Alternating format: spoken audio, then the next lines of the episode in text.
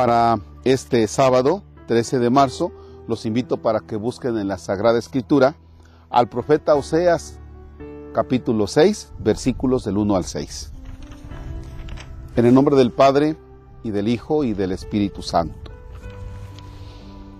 Esto dice el Señor, en su aflicción mi pueblo me buscará y se dirán unos a otros, vengan, volvamos al Señor. Él nos ha desgarrado y Él nos curará. Él nos ha herido y Él nos vendará. En dos días nos devolverá la vida y al tercero nos levantará y viviremos en su presencia. Esforcémonos por conocer al Señor. Tan cierta como la aurora es su aparición y su juicio surge como la luz. Bajará sobre nosotros como lluvia temprana, como lluvia de primavera que empapa la tierra. ¿Qué voy a hacer contigo, Efraín? ¿Qué voy a hacer contigo, Judá? El amor de ustedes es como nube mañanera, como rocío matinal que se evapora. Por eso los he azotado por medio de los profetas y les he dado muerte con mis palabras. Porque yo quiero amor y no sacrificios, conocimiento de Dios más que holocaustos. Palabra de Dios. Te alabamos, Señor. Ay, caray. Fíjense lo que dice el Señor. En su aflicción mi pueblo me buscará.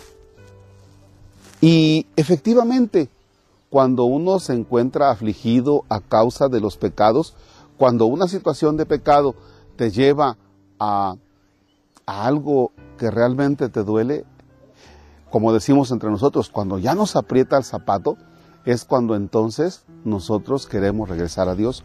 Por eso el Señor está convencido y dice, en su aflicción mi pueblo me buscará. Pero además el pueblo dice, vámonos a esforzar, vamos a esforzarnos por conocer al Señor. Fíjense, entonces hasta ahí ya el pueblo parece que está reaccionando. Nos vamos a esforzar por conocer al Señor. Pero luego hay algo que Dios también le echa en cara y concretamente a estas dos tribus, a Efraín y a Judá. Dice, el amor de ustedes es como nube mañanera como rocío de la mañana. ¿Qué es el rocío de la mañana? Eh, te levantas y vas al jardín y ves que está húmedo y dices, uy, esta agua le va a hacer muy bien a las plantas. Pero comienza el sol y resulta que ya se evaporó y ya se terminó. O sea, no dura. Y eso es algo que le reclama Dios a estas dos tribus. ¿Qué les reclama?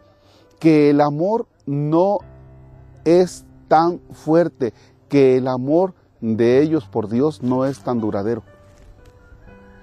Lo pienso para mí, Marcos, cuando a veces parece que estoy convencido de ese amor por Dios, pero resulta que, que nada más son llamaradas de petate, resulta que no es siempre, resulta que, resulta que hay ocasiones que parece que amas a Dios y de pronto, ¡pum!, se va para abajo, aguas. Yo te invito para que este tiempo de gracia que es la cuaresma, te des cuenta.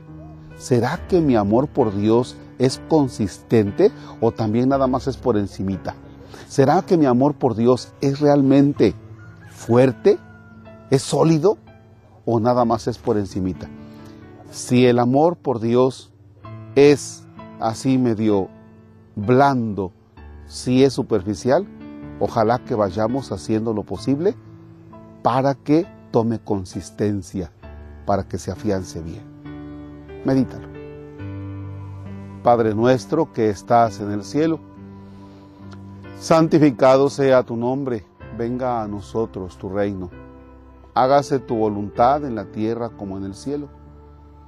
Danos hoy nuestro pan de cada día, perdona nuestras ofensas como también nosotros perdonamos a los que nos ofenden.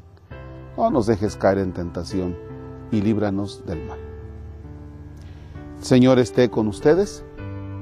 La bendición de Dios Todopoderoso, Padre, Hijo y Espíritu Santo, descienda sobre ustedes y permanezca para siempre. Amén. Bien, pues nos encontramos aquí junto a un canal de riego y aquí se van saliendo eh, algunas ramificaciones para todos esos terrenos, en la milpa, en la alfalfa.